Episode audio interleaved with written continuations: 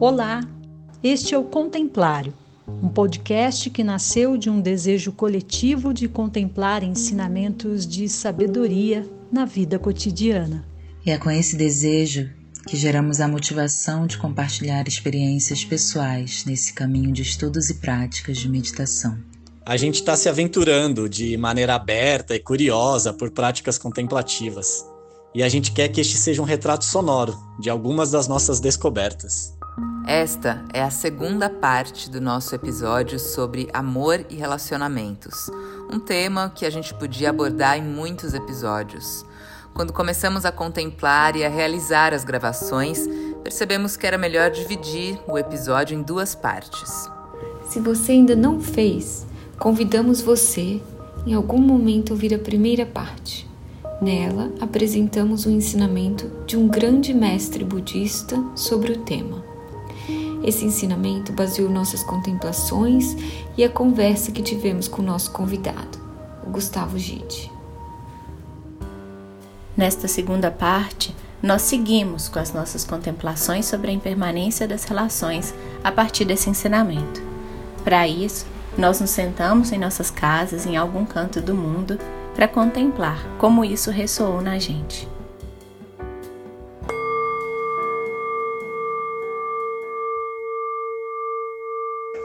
Quando o, o Zonza fala sobre temporalidade, né, da gente não se esquecer disso, da gente olhar para a vida dessa forma, né, como algo que é temporal, algo que é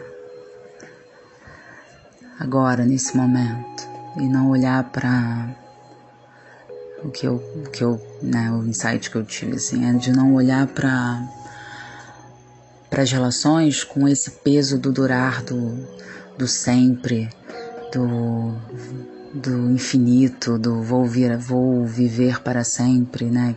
Vou viver para sempre neste formato, vou viver para sempre, sempre, sempre, sempre, sempre. Então, esse, isso é um peso, né? Que, que escraviza as relações, que escraviza a nossa forma de, de se situar no mundo. E muitas vezes a gente escraviza o outro por conta desse olhar, por conta dessa, dessa, dessa ilusão, né?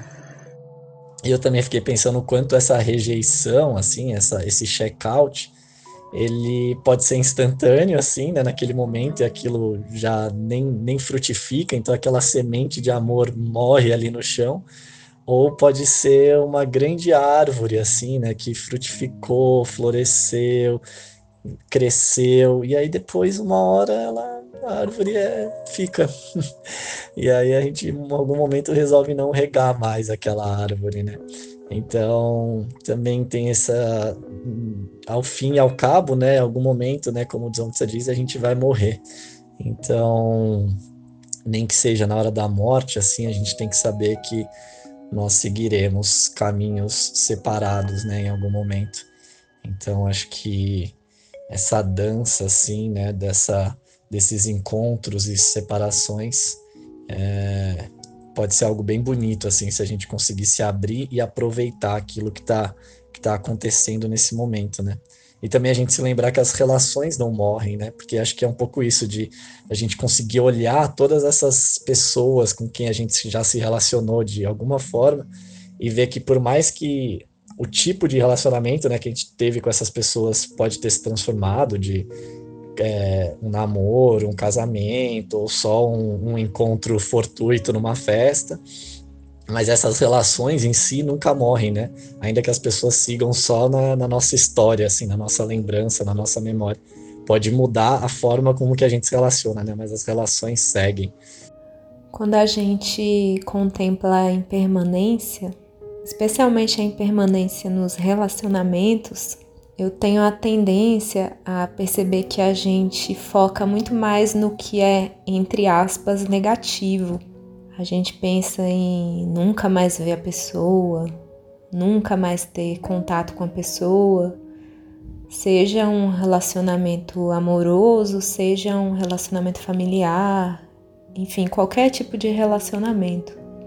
Mas tem um lado da impermanência que para mim mostra que a impermanência é uma benção, na verdade. Se você pensar num relacionamento que tá difícil, num relacionamento abusivo, num relacionamento complicado, a impermanência é sim uma benção nesse tipo de relacionamento, nesse tipo de situação. Porque se as coisas fossem permanentes, não seria possível a uma pessoa sair de uma situação dessas. Isso para mim é um aspecto muito importante assim da da impermanência, que é esse aspecto da liberdade, de você poder sair de um lugar que não te faz bem, de você poder modificar um relacionamento que não tá legal, de você sair e de você se libertar às vezes, tudo que a gente precisa é deixar algum relacionamento ir, alguma pessoa ir, para que novos relacionamentos possam surgir, novas situações possam surgir, e assim eu vejo a beleza da impermanência nos relacionamentos. Para a gente tentar compreender um pouco mais sobre o amor e os relacionamentos, a gente segue com a nossa conversa com Gustavo Gitt, que é um praticante budista, professor de taquetina, que é um método de transformação pelo ritmo, e também um dos coordenadores da comunidade online O Lugar. Queria pedir para você falar então um pouco assim mais especificamente. Acho que várias coisas que você já falou passam mais ou menos por formas que aliviam um pouco o ciúme, mas eu queria que você falasse um pouco mais especialmente do ciúme, assim, até pensando na coisa da não monogamia tal, que eu acho que, assim, muita gente, eu pelo menos, me atrai a ideia da não monogamia, né? Tipo, teoria é maravilhosa, mas a hora que chega em pensar na prática, vem o ciúme, assim, né? Ao mesmo tempo que também eu sou uma pessoa, assim, tipo, que adoro me apaixonar. Todo dia eu tô me apaixonando por alguém, assim. Mas na minha relação, eu quero que ele só veja a minha, assim. E... Ah, eu, inclusive, eu tava até pensando em escrever para Isabela, porque eu fiz um mini curso com ela do SESC, nas duas últimas quarta-feiras, e ela mostrou um atlas do, do, das emoções do Paul Ekman, né? Maravilhoso, aquele atlas das emoções. E eu fiquei, como o ciúme é uma coisa que me pega, eu fiquei, deixa eu procurar o ciúme aqui, eu não achei, eu tipo, não tenho ciúme lá no atlas. Eu, tipo, é o quê? Eu ficava procurando na raiva, que o, o, tem as grandes emoções, né? Elas vão se dividindo, assim. E não achei o ciúme lá no atlas, eu vou escrever para ela ainda, para ela me ajudar. É, mas, mas tem é inveja, não tem, Laura? Então, fiquei procurando ciúme e inveja. Inveja também não achei ainda, mas que seria. Ah, não tem inveja lá? Tá. Acho que não. Até fiquei pensando se é uma coisa meio cultural, né? Não sei. Tipo, acho que também o ciúme é difícil de definir, né? Assim, talvez por isso seja tão difícil de, de superar. Então, enfim, se você puder falar um pouco assim sobre ciúme. É que o Atlas das Emoções são as emoções primárias, né? São as emoções universais, assim. E daí, se você olhar no budismo, são no budismo tem o ciúme dentro da inveja, assim, nas seis emoções perturbadoras, e dentro dos 84 mil kleshas, daí tem vários tipos de, de ciúmes possíveis, né? É, eu gosto, assim, eu acho, é, eu, eu acho também que é, é, muito atraente essa visão da, dos várias parceiras, né? E também a visão de que você pode ter sexo com muitas pessoas e, e talvez conviver mais só com uma. É, eu acho muito atraente também. Uh, o meu professor de taquetina teve uma época, pessoal na década de 70, é, eu, eu sinto, eu queria ter vivido década de 60 e 70, mas eles experimentaram isso, assim, né? Naquela loucura, eles, eles pensam na Europa, assim, tudo. Ele ele viveu com duas mulheres por um tempo, assim, e depois a, a outra mulher acho que teve um outro cara, e daí acho que eles viram em, em, quatro por um tempo. Então eu acho muito interessante, assim, essa... Eu confesso que eu, tenho, eu sou meio preguiçoso, assim, então acho que eu teria dificuldades em termos de cuidar de mais... Eu já não consigo cuidar da Isabela, daí conviver com mais alguém, mas assim, a ideia de sexo eventual com qualquer pessoa é interessante, né? É super interessante. De novo, é aquela mente que quer ganhar no jogo, né? Ela quer ter o melhor de todas as experiências, né? Então, acho que é importante. Eu já conheci pessoas que são viciadas em sexo. A gente acha que sexo todo dia é maravilhoso, né? Mas é um sofrimento, pessoal. Por exemplo, eu conheci uma pessoa que ela saía buscando a pessoa no bairro, assim, dentro de uma lista infinita de contatos, e ela tinha é, vários tipos de, de tesão específico, assim, de dominação e coisas assim. E a pessoa, ela gastava todo o dinheiro dela, é um inferno. Então a gente tem uma sensação de que, bom, sexo, quanto que quiser, é maravilhoso, mas não necessariamente, é tipo álcool ou qualquer outra coisa. Pode ser bem complicado. Então, tudo isso é muito atraente, né? E o, importante é entender que isso não libera o ciúme, né? Então, nenhum tipo de. As pessoas têm ciúme de. Eu tenho ciúme de amigos. Eu tenho, eu tenho um nível de, de apego com uma amiga, e quando essa amiga tem um namorado, eu fico com ciúme, porque essa amiga é bonita, essa amiga é minha amiga, então, então a gente tem vários. O ciúme ele é, ele é longo, assim, ele é complexo, ele é, é pervasivo, né? E, e eu acho muito importante, a primeira coisa, acho que num casal que está lidando com ciúme, é você não, não achar que é o outro seu inimigo. Por exemplo, a pessoa que tem o ciúme, ou a pessoa que está causando, causando ciúme, não achar que ela é o inimigo. Lembrar que o inimigo é o ciúme. Então, isso é, é, é o jeito de tratar câncer. Então, você não, nunca a pessoa que está com câncer, você aponta o dedo e fala, você está com câncer, né? Você nunca faz isso. Você abraça a pessoa e fala: como é que a gente vai curar ou fazer quimioterapia ou qualquer que seja a coisa. Então, a primeira coisa que eu acho muito bonito é vocês admitirem que tem ciúme na relação. Seja você sentindo ou o outro sentindo, é, você não quer que o outro sinta, você fica bravo com o outro sinta, ou você não quer sentir, você acaba fazendo um monte de coisa porque o outro fez isso tal, e você tá brava porque o outro tá causando ciúme em você, você quer que ele pare, né? Eu já conheci pessoas que falavam assim é, eu não quero mais que você saia com tal amiga. Né? Então a pessoa ela não reconhece ciúme, ela acha que o problema é o outro sair com aquela amiga. Então ela vai lá e fala: Eu não quero que você mais faça isso. Então acho que a primeira coisa, né, gato? É, é, tô falando de você hoje bastante. A primeira coisa é a gente reconhecer o ciúme, né? Não sei, depois eu falo tá. Ela falou que não sabe, depois ela vai ver que tá, se tá certo. Mas a primeira coisa é, é reconhecer o ciúme. Tá vendo? Olha como é que maravilhoso. Obrigado, gato. Tem um café de manhã na mão, né? Maravilhoso. Não é fácil ficar casado comigo, né? Porque eu vou, muitas vezes eu vou tomar café com pessoas que são estranhas. Então, pra, se você tem ciúme de mim, eu tinha um blog sobre relacionamentos com um monte de mulher escrevendo um, ah, comentários e mandando e-mails. E, e daí, se você tem ciúme, é muito difícil, porque você vai achar que eu tô o tempo inteiro traindo. Porque às vezes eu, eu já cheguei a jantar com uma pessoa que eu tinha conhecido no dia porque eu estava conversando com a pessoa. Então, para Isabela é difícil. Pensa, pensa bem. É bem difícil. E daí, é, então, várias vezes também ela ficou com ciúme e ela admitia o ciúme. E, e aí a gente começou a ter esse tipo de conversa, do tipo, ah, eu tô com ciúme, eu tô com ciúme.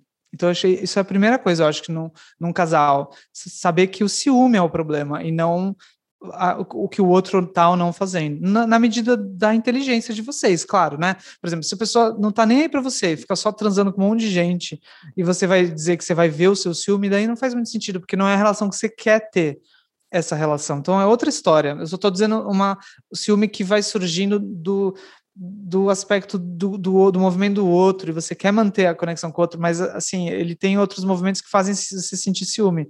Então, acho que esse é um primeiro ponto. O segundo ponto que tive, que me lembro, assim, da minha relação com a Isabela especificamente, foi de falar claramente para ela que eu estava querendo que ela seja feliz, que eu estava com ela.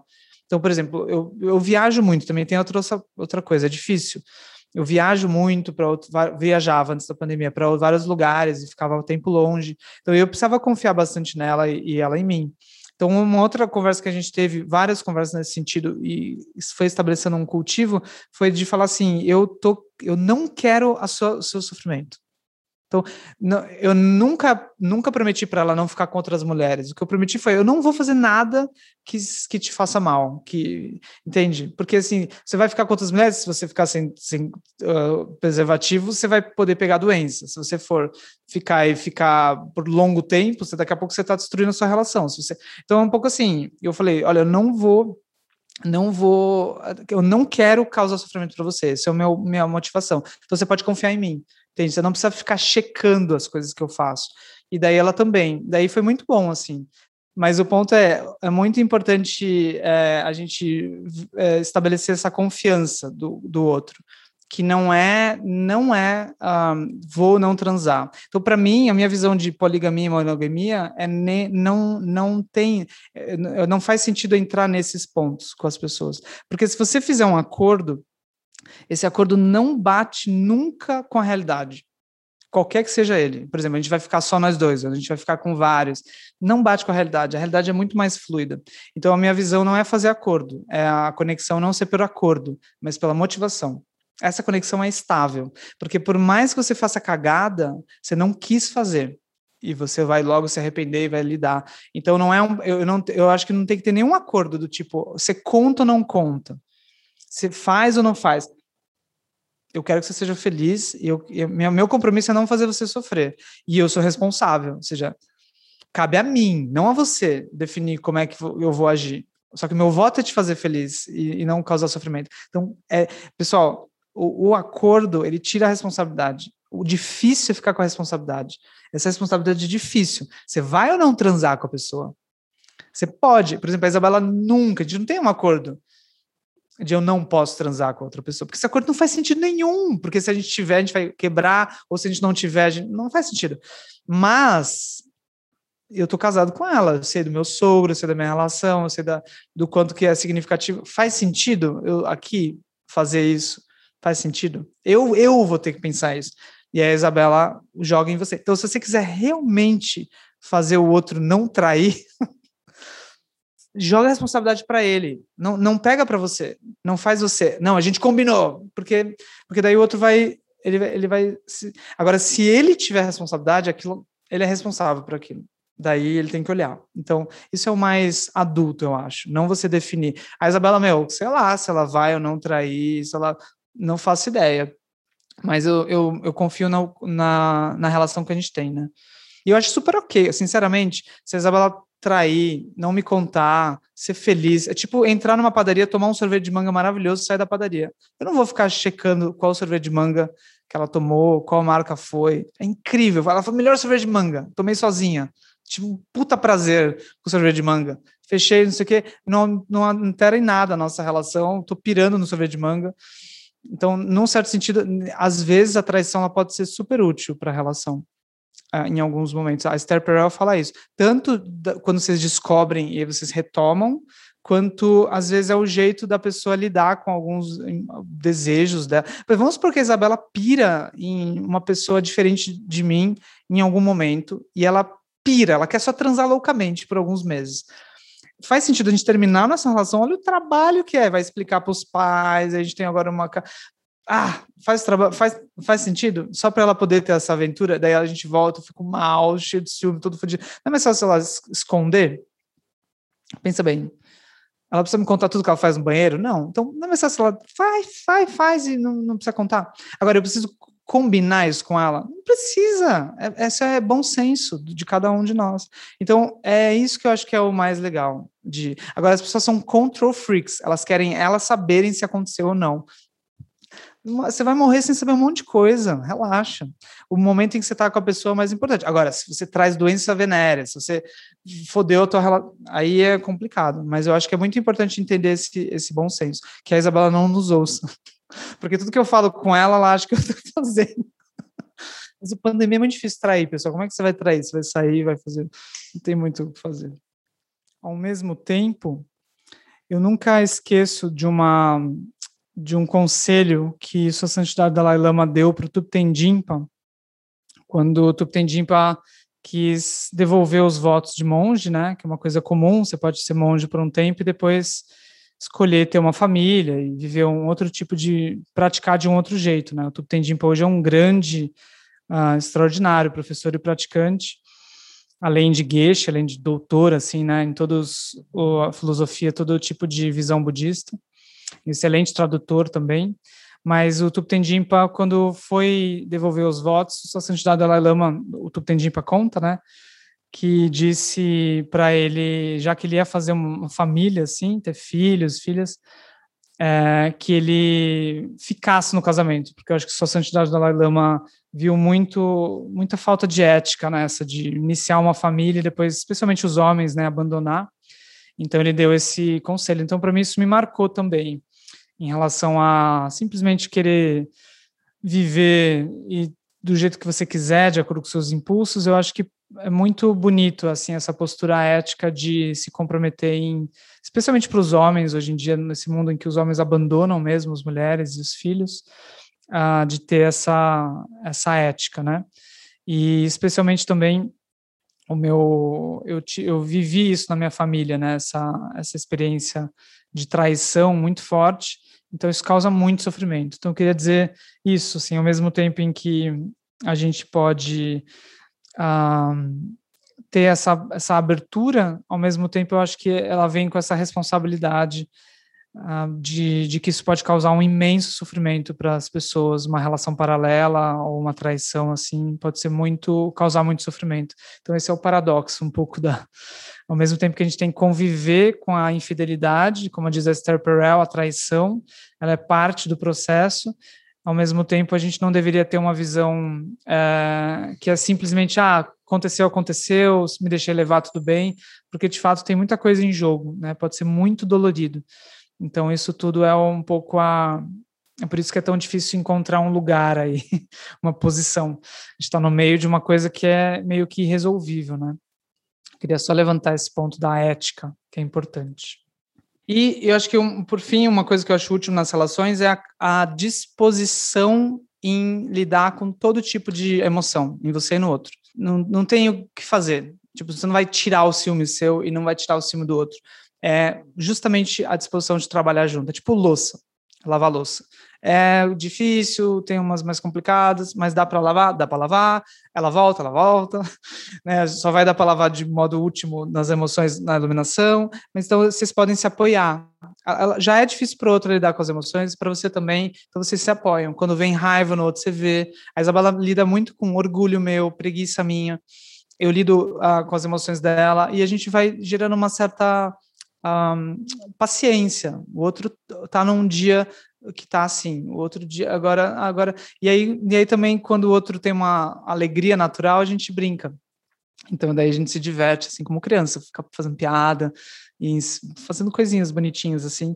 E aí no outro dia talvez não role, aí outro dia sim. Então acho que essa disposição em surfar juntos as vários estados emocionais uns dos outros, um do outro, assim, é legal, sabe? Porque daí o outro sente que você, o outro sente a vontade de sentir tudo e você sente que você continua com o outro e continua com você mesmo, independente do, dos estados emocionais. Então, isso pode ser bem útil, assim, não só com o ciúme, né, um, um do outro.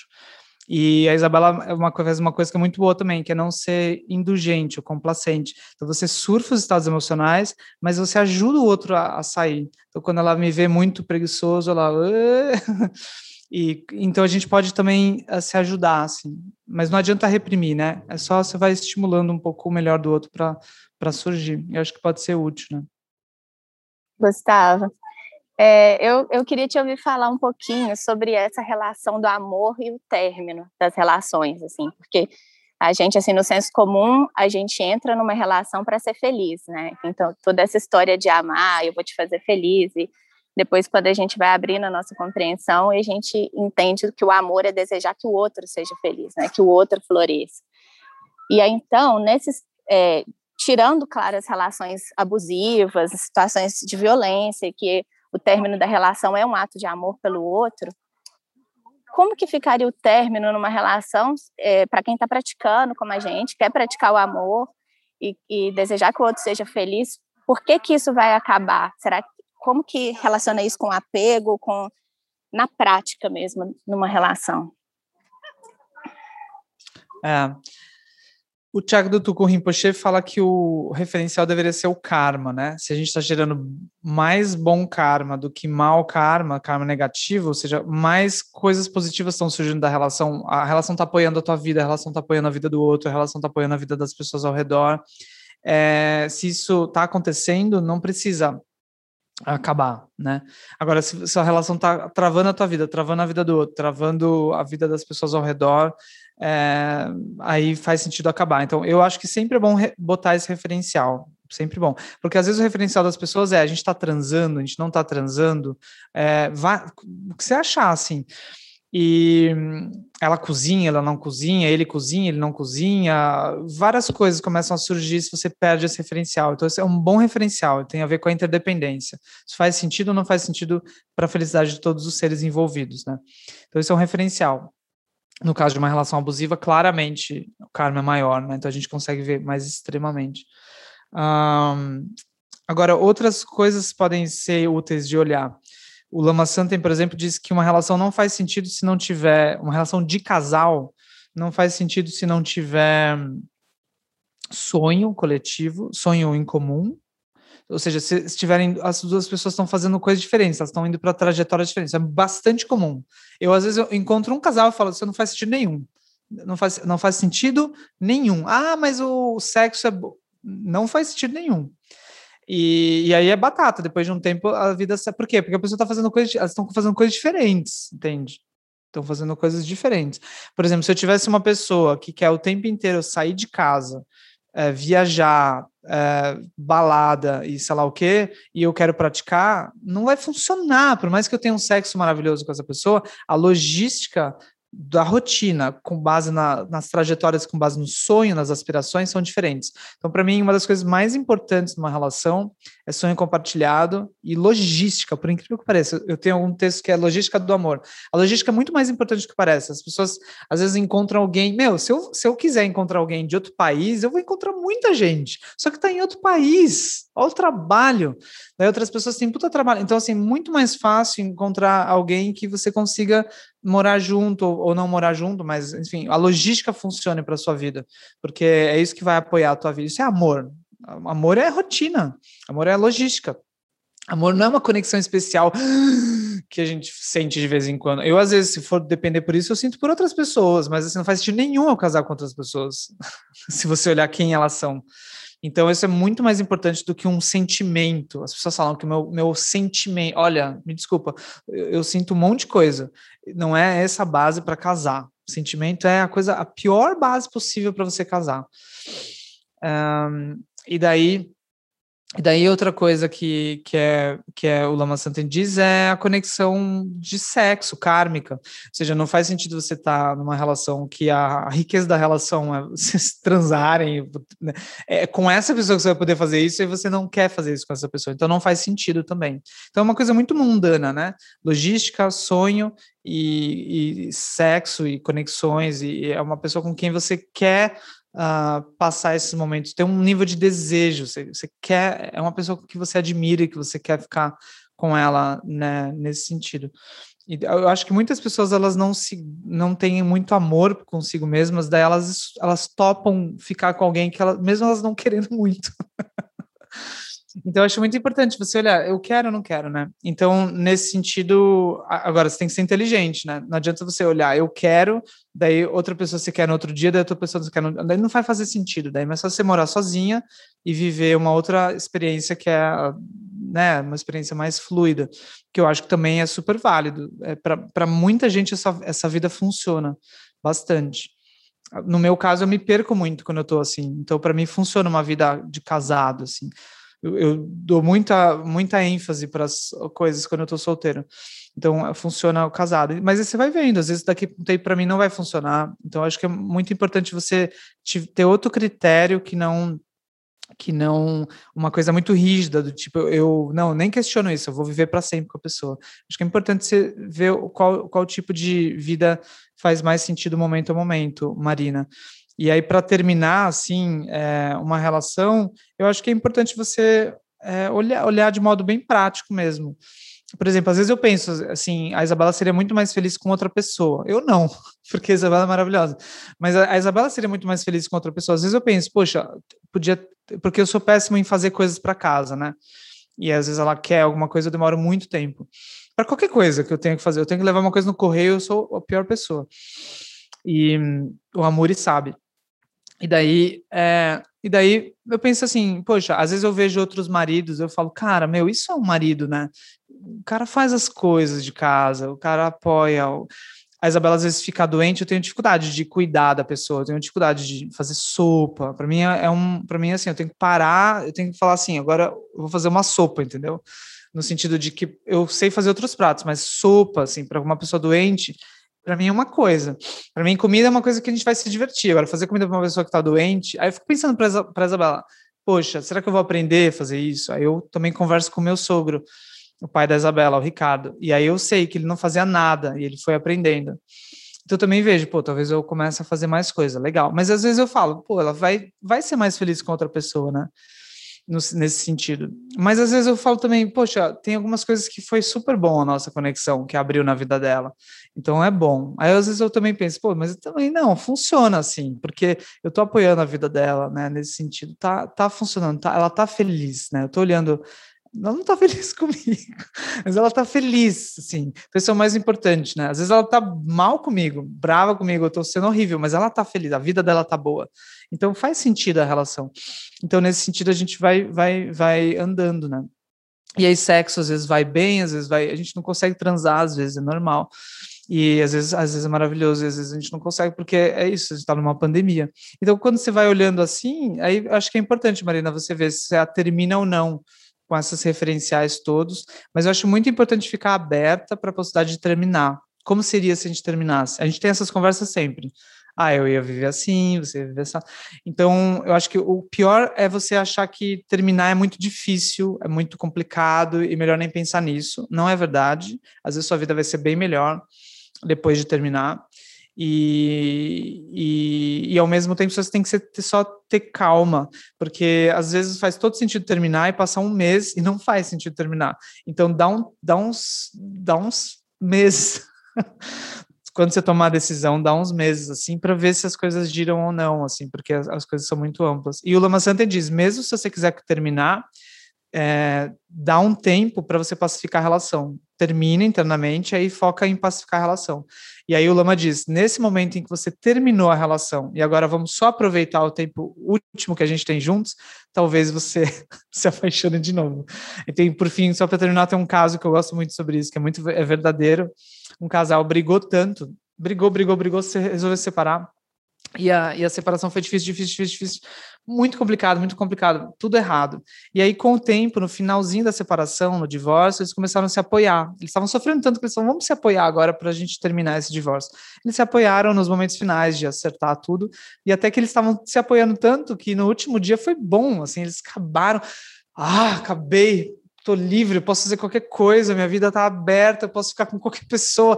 Ufa, chega, liberei isso aqui, esse, essa mágoa, essa briga, essa constante apontar de dedos, liberou, né? O outro até me ajudou nisso, legal. Daí os dois, porque eles estavam tão tranquilos, sem, sabe, com toda a vida aberta na frente deles, eles foram tomar um café. e aí eles voltaram. Então, eu acho muito importante internamente você terminar com o outro, termina com o outro, pensa a sua vida livre, aí você volta e fala: Nossa, se eu, se eu pudesse, se você, se você contempla direito, você está vivendo a vida que você queria ter. Eu estou vivendo a vida que eu, que eu queria ter, se eu, se eu pensar direito.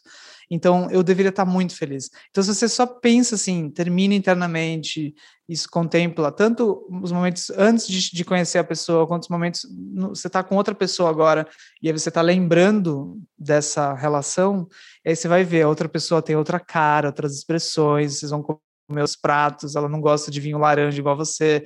Daí você começa a ver que essa pessoa gosta de vinho laranja, ela tem essa expressão que é linda, e, e você nunca mais vai encontrar isso se você for bem, bem, bem inteligente. Então, aí você olha para a pessoa e fala, né, vamos lá, né, vamos, vamos, o que, que você quer comer? E aí surge uma apreciação. Então, eu acho bem importante, assim, viver a, viver a relação próximo do término. Sempre flertar com a ideia de terminar e internamente de vez em quando terminar. Terminei. Aí de repente você fala, ah, o outro quer, quer jantar. Então, eu terminei, mas o outro quer jantar. Então acho que é muito gostoso essa. Na verdade, a prática espiritual é um pouco isso. Quando você pratica bastante, internamente você termina todo tipo de conexão com essa vida de fixação. Você termina o casamento, você pede demissão. Isso é uma boa meditação. Aí quando você levanta, você vê uma pessoa que está morando com você. Aí você fala, cara, tô com uma pessoa morando comigo. Não só isso, mas ela já fez o jantar. Só, muito obrigado. Eu não tinha nada, eu cortei conexão com tudo, tô numa casa que a pessoa fez o jantar. Muito obrigado. E aí ela quer transar com você, ela acha que fica tudo bem, você deixa pegar na perna dela, não é abuso, não faz nada. Que incrível, né? Então, isso é muito uma felicidade se você terminar a relação internamente todas as vezes. Né? Na medida que você puder, não precisa ser, não, a gente vai conseguir fazer isso todos os dias, mas de vez em quando é bom.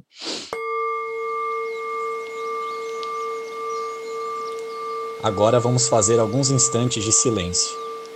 O convite é para a gente criar esse espaço de contemplação, sair um pouco do automático e fazer algumas pausas, para podermos perceber como as experiências estão nos tocando.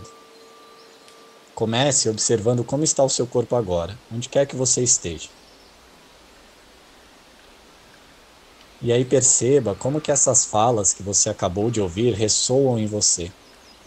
Pode ser que alguma memória tenha surgido na sua mente, ou talvez você note alguma emoção no corpo. O convite é para apenas notar e dedicar os próximos momentos para observar como que você está.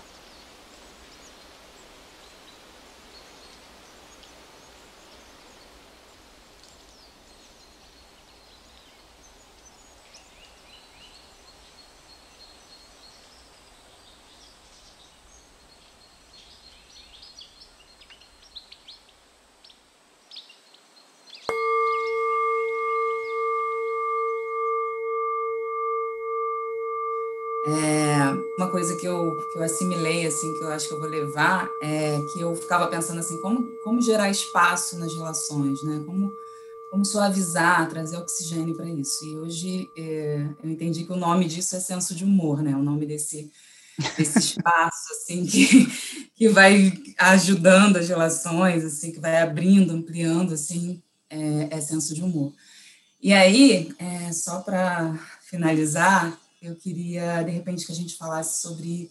A gente não, você. É, sobre solidão, porque solidão, não sei se é a palavra, talvez solitude, não sei. Porque, assim, eu sou uma pessoa que demoro muito, sabe? Eu ando pela vida assim meio distraída, e aí demoro muito, desde sempre. Eu lembro que, quando eu tinha uns 17 anos, uma amiga do colégio falou assim para mim: Você não se apaixona? Aí eu fiquei assim, pensando, falei, gente, e assim, falei, ué. E aí, aquilo lá atrás, eu falei assim, ah, uma hora eu vou me apaixonar. E, de fato, me apaixonei, vivi um monte de coisa, vivi uma super desilusão. Então, assim, já tem essa chancela aqui. Mas eu demoro, sabe? E aí, o que eu percebo é que as pessoas, assim, o senso comum, o mundo, geralmente me me coloca num lugar de, ó, oh, coitada, tá sozinha, tá sozinha. E eu tô de boa, sabe? Claro, deve ser legal, né? Assim, eu, eu quero, assim, mas eu tô de boa, tá tranquilo, porque eu, eu, eu tô me relacionando com, com os outros seres, eu tô atenta a outros seres, eu tô de fato envolvida com outros seres, de outra, em outra configuração. Então, eu acho que a gente vive num mundo de muita cobrança, assim, né? É, e nesse sentido, quem não está, e principalmente se você tem uma certa idade, assim, ah, você já passou dos 35 e está sozinha, tem alguma coisa estranha com essa pessoa. Então, assim, como eu ouvi isso lá nos 17, quando eu cheguei nos 35, eu falei, ah, tudo bem, né? Tá só, tô só seguindo aqui meu ritmo. Mas eu acho que é um, uma, uma contemplação legal para se fazer, porque principalmente para mulher, sabe, rola uma rola um lugar assim, que coloca a pessoa nesse lugar de, ó, oh, nossa, tá sozinha, não conhece. Ah, você tá falando isso porque você não vive. Você tá falando isso você não sabe o que, que é e tal. Então é isso, queria ouvir um pouco. Se der tempo. É, um dos maiores medos, assim, que se encontra, é, geral, mas, assim, muito nas, em, em várias mulheres é, é o medo de ficar sozinha, né? É o medo de, de, Eu lembro da Isabela falando, quer ter filho, mas eu falei, mas por que exatamente mesmo? Ela falou, não, porque daí no final da minha vida eu vou ter alguém. falei, mas olha eu, minha mãe, tudo que ela menos tem é alguém. Adiantou nada ter filho, né? Muito mais fácil ir numa comunidade budista, daí vai ter gente lá, é mais garantido. Então, eu acho assim, eu acho que você trouxe Rita maravilhoso, porque a gente precisa de outros referenciais a nossa sociedade não dá esses referenciais, né? É muito machista a sociedade, é sempre a mulher tá com algum homem, né? Especialmente já ou mulher com mulher já já começa já, né? Já é um pouco já ah não isso. Então não só o referencial é com mulher acompanhada, mas mulher acompanhada por homem, né? Que sendo que o homem é um problema. Então, acho que o referencial, por exemplo, é você conhecer de perto pessoas que são muito felizes e elas não têm um homem do lado, e nem mulher, nem sozinhas, né? Então, por exemplo, a, Pema Chodron, ela é muito feliz. Eu tenho uma grande inveja dela. Ela é monja. Ela, tudo que ela menos tem é alguém do lado. Então, essa é uma referência. Outra referência, eu tenho várias amigas praticantes, várias amigas praticantes, que elas não têm namorado há muitos anos. Uma, acho que há mais de décadas. É, elas, assim, não, não, casaram, já tiveram, mas assim, elas estão livres. Uma delas namora de vez em quando, e a outra acho que nem isso e super feliz, assim, mas brilho, o ápice da, da felicidade. Então, esse tipo de referência é útil, eu acho, para superar essa ideia de que o sentido da vida, a felicidade é sempre ter alguém do lado, sabe? Ao mesmo tempo, essa, esse contato com a solidão, quando, você, quando ele é mais Uh, quando você consegue relaxar um pouco com ele, você se torna uma pessoa muito boa para os outros. Então, eh, se você relaxa com a sua solidão, você consegue olhar a solidão dos outros, se comunicar com a solidão dos outros. Então, naturalmente, tem um magnetismo aí, né? Então, é, se você está desconfortável com a sua solidão, daí não, porque isso é a carência. Mas se você está confortável com a sua solidão, é natural você ter conexões. Nós nunca estamos sozinhos. Tem como estar tá sozinho. Então é natural ventilar essa solidão, uh, ou apoiar essa solidão na solidão dos outros, ou apoiar a solidão dos outros, ou olhar a solidão dos outros e, e fazer algo com isso, né? Então aí vai da sua criatividade, o que, que você pode fazer com isso. Mas é muito é muito importante não definir isso exatamente, porque você vai se frustrar. O mais importante é entender que o sentido da vida está além disso, de estar perto, não com as pessoas, mas essa, esse calor, ele vai vindo. Esse calor eh, tem a ver com a compaixão, com o amor. E daí você vai vendo que, que, que formato a tua vida vai, vai tomar. Eu acho que a gente se preocupa demais com a nossa vida, sabe? Tipo assim, a gente tá casado, não tá casado. Isso não importa. Isso não importa. O que importa é isso, com qual mente você está qual a, o tamanho das suas conexões e interesse. E daí a, a, a vida vai se desenrolando. A gente tem que confiar, sabe, Rita? A gente não, tá, não tem esse controle. Por exemplo, meu, conheci a Isabela uh, sem querer, indo para o banheiro, entende? Eu estava indo para o banheiro, eu estava com outra pessoa, fui para o banheiro eu encontrei o ser mais maravilhoso da minha vida. Eu escrevi no papelzinho assim: é, vou casar, mulher da minha vida, para deixar claro quanto que aquele encontro foi muito louco. Depois eu mostrei anos depois para Isabela como é que você vai como é que você vai é isso a gente se eles chegam em nós daqui a pouco daqui a pouco daqui a pouco outra pessoa conhece a Isabela indo para o banheiro igual eu fui leva ela.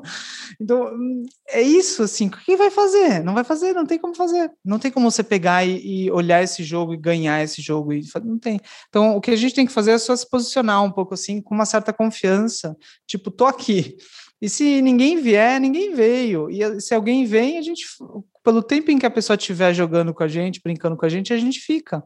E nessa vem muitas pessoas que não estão na categoria namorado, namorada. Vem uma galera.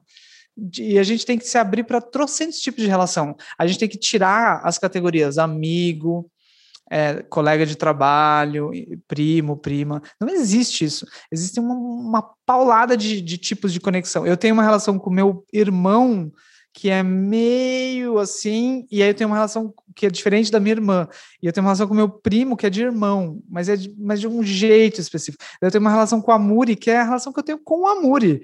Eu tenho uma relação com, então assim, não é amigo, não é. E aí quando você viu, seu coração tá cheio, mesmo você não estando vivendo com alguém, assim. Então, eu acho que é só ficar aberto, assim, confiar é, que você é uma pessoa maravilhosa, Rita, e que tá tudo, né, tem um magnetismo natural, assim, e pensa assim, as pessoas, elas estão mal, né, então a gente, tendo um pouquinho qualidade, a gente já é um upgrade na vida das pessoas, então não se sinta invadindo a vida das pessoas quando você se aproxima delas.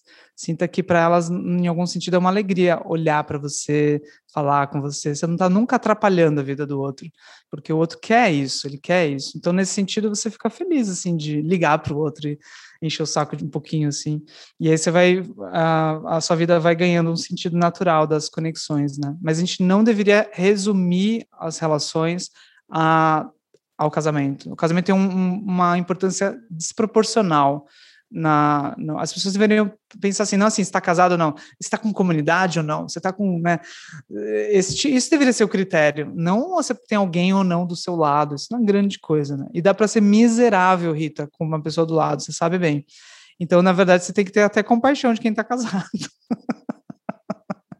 e não carência, não não não inveja. Você tem que ter compaixão. Coitada, ela tá. Tem alguém fazendo ovo mexido para ela, não do jeito que ela, né, né, Com certeza não é bem o jeito que ela gosta, assim, do ovo mexido. E outra pessoa faz. Eu sei porque eu faço do meu jeito que eu gosto, né? Não faço para Isabela. Então ela sempre come o meu ovo mexido. Então você entende? Então você está comendo o seu ovo mexido. Então é uma alegria, assim.